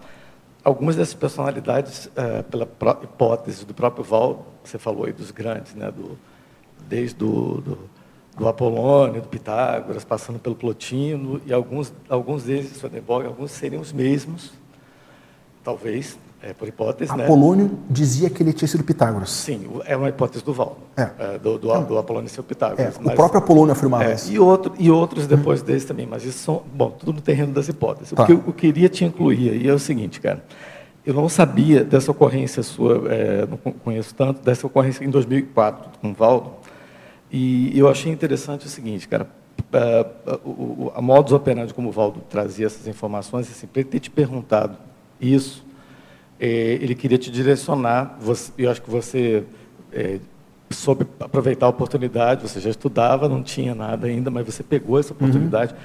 Mas para ele ter te inserido, de, é, sobre, é, te, te, trazido essa incumbência de o que, que você escreveu sobre parapsiquismo, o que, que você escreveu, que você se incluísse é, nessa história, porque uh, basicamente pelo seguinte, não estou nem falando para ir muito atrás. Se a gente voltar ao espiritualismo do século XIX, que genericamente a gente pode chamar de metapsíquica, uhum. tanto a parte inglesa, é, francesa e americana, né, começando ali na, uhum. com as irmãs Fox, segunda metade do século XIX. O Valdo dizia, uma, uma vez eu perguntei para o Valdo, falei, cara, esse pessoal está por aqui, né? É, ele falou, claro, você acha que esse pessoal vai estar onde? Só que tem mais uma coisa que você não pensou. Uh, aqui dentro do nosso povo da CCI tem muita gente dessa época, mas não só que era com sim, que era com sexo, mas que era com sexo. Uhum. E você falou aqui de uma hipótese que eu acho muito válida, que essa aceleração nesse período foi uma coisa, foi uma, uma foi um, estava dentro do projeto da Rubex. Achei brilhante, assim, além do que de, do tudo que foi falado aqui já, essa ideia de de além de ter sido uma coisa para trazer mais à tona e fixar na cabeça das pessoas a objetividade dos fenômenos, que é uma coisa que não é normal do amparador forçar, dessa da, de ter tido os primeiros campos é, parapsíquicos para, sob o ponto de vista extrafísico, também preparar para quem estava para. Então, eu acho que isso aí faz, faz todo sentido. Agora, o que eu acho. Então, acho que você poderia pensar. Agora, o que me que chama mais a atenção, cara, é o seguinte: a uma hipótese tua de, de uma profilaxia, que você falou aqui logo no início, de uma automimese, para você não cometer uma automimese, tanto do seu passado quanto do futuro. Quando você falou aqui no início, você falou aqui no início do livro, você também começou aqui a, tua, a sua tertúlia matinal com isso, que você não quis reduzir a, a fazer um reducionismo, assim, não restringir o, a tua visão do paradigma consciencial a nenhuma corrente historiográfica, mesmo recebendo a heterocrítica, assim, tem várias correntes historiográficas do, do, que a gente sabe, né? E você não quis restringir isso, você deu ênfase à história, mas no parapsiquismo, uhum. na, na parafenomenologia. Você acha que essa, essa preocupação, essa profilaxia, se a gente for comparar, por exemplo, o, a, o, a grande, talvez o grande erro, se você for comparar, por exemplo, o kardecismo, que foi mais para o lado da religião, uhum. e, a, e a metapsíquica e esses movimentos para, é, mais parapsíquicos, mais voltados para, para o método, para a ciência, o que, que serviu mais de, de, de gancho para, para a gente estar aqui hoje em dia, para a maioria das pessoas? O que, que vingou mais a longo prazo? É, talvez tenha sido um pouco embotado esse processo do, do, do, do, do método, porque não estava pronto, e muita gente chegou aqui pelo que virou talvez religião, um pouco mais pelo kardecismo, talvez. Talvez tenha trazido mais gente para uhum. cá. O, é, você acha que isso já é uma, uma. Você tem esse sentido dessa profilaxia, de você não ter, não fazer esse reducionismo, assim, não. É, é, é para que a coisa, daqui a alguns anos para frente, a gente consiga, você mesmo consiga pegar a tua obra como uma obra de referência também, e, é. e, a coisa chegar mais longe? A, ideia, a minha ideia foi essa. É, eu li um livro de um parapsicólogo uma vez que ele dizia o seguinte: daqui a 200 anos, a hora que alguém lê a tua obra, ele. É, mas ele dizia mais ou menos o seguinte: daqui a 200 anos, quando alguém for ler tua obra, ela vai chamar atenção pela. Pela, assim, pela ousadia ou por ter assim, se apegado a, a, a coisas passageiras, né? Então, a gente tem que escrever pensando para frente e pensando que isso aqui é, é, conhecimento e conhecimento a humanidade constrói é uma corrida de bastão. Cada um vai passando para o outro. Então é um trabalho em equipe, é, é o auto-revezamento, é o auto e o heter-revezamento, que o professor Walter sempre falou. Esse revezamento é isso. Então a gente tem que escrever pensando que Daqui a pouco tempo, isso tudo aqui vai estar desatualizado. Mas quem for escrever a nova versão vai poder usar isso aqui? Então a ideia é essa, é escrever pensando nesse sentido. E sem se. Você queria falar alguma coisa? É. Então a, a, ideia é mais ou menos essa mesmo. É a gente produzir conhecimento pensando que é transitório. Mas a gente precisa, dentro do transitório, escrever da melhor maneira possível. Né? Então, ter claro que não existe verdade absoluta, ter claro que a gente vai errar, ter claro que a nossa visão é pequena, na medida que ela se expandir mais ao longo do tempo, a gente vai enxergar isso de uma maneira diferente. Daqui a 30 anos eu quero olhar esse livro e falar assim, poxa, eu escrevi de, de maneira totalmente diferente hoje. Né? Então a ideia é essa, a gente está sempre avançando. Mas eu tentei escrever de um, de um, modo que, sei lá, daqui a 200 anos eu pegue ele e falo, assim, pô, que legal, ó, lá. É, então, é, só corroborando aí com a sua fala, em alguns momentos a gente ouviu o professor Valdo falando que aqui está cheio de sufistas. E é esse povo aí. Mas tem muito mais. Quantos de nós né, que nem sabemos, é, fa fazemos parte dessa lei dos gênios? A gente não está com, com essa bola toda para saber quem foi. Mas provavelmente fomos esses anônimos também e fomos alguém que talvez é usou parapsiquismo em outra época da história. Agora, o desafio é usar cosmeticamente. É isso mesmo. Fazer. Pessoal, acho que a gente tem tempo para uma última pergunta ainda. Ricardo, é o seguinte, parabéns. Eu li teu livro inteiro, fui para Rio Branco, levei a tiracolo e peguei. Tem um materialzinho para dar depois, tá? Uhum. É, o livro, eu não tenho nenhuma crítica para fazer sobre o conteúdo. aproveitei ao máximo, é tanto que eu fiz aqui um pacotinho aqui meu, né? Minha, Puxa, agradeço. Né? É. Isso é um presente. E foi muito bom, muito, muito obrigado pelas informações que você colocou aí dentro. Me ah. serviu demais. Fico feliz, obrigado. E vai servir que vai me manter mais, mais próximo da questão do parapsiquismo. Não posso reclamar mais da falta de conhecimento de parapsiquismo, nenhum momento. Desde os antigos até a atualidade. Ah, que legal. Fico feliz. Obrigado. Depois vou entregar. Muito obrigado a todos, a você e seu trabalho, seus esforços todos. Foi muito bom. Tá bom, beleza. Obrigado. Certo, pessoal? Queria então é, agradecer a oportunidade de estar aqui. É... A gente vê tantas vezes aqui no Tertuliário, né, assistir aula, poder sentar uns minutinhos aqui e falar um pouco é, é, é uma honra e uma responsabilidade também. Estou é, à disposição para novas, novas oportunidades que vocês acharem que seja oportuno. E queria convidar todos vocês para no próximo domingo vir aqui na tertúlia matinal número 145, que o tema vai ser Princípios da Saúde Consciencial. E a pesquisadora vai ser a nossa amiga Fernanda Schweitzer. Então, quem quiser, fica o convite aí para domingo que vem. É, espero que o meu trabalho, espero que o livro, espero que o que eu disse aqui seja útil para vocês. No livro tem um e-mail meu, se vocês quiserem pegar contato, vamos conversando e estou à disposição também. Certo, pessoal? Então, boa, bom final de, de domingo para vocês aí. Bons estudos.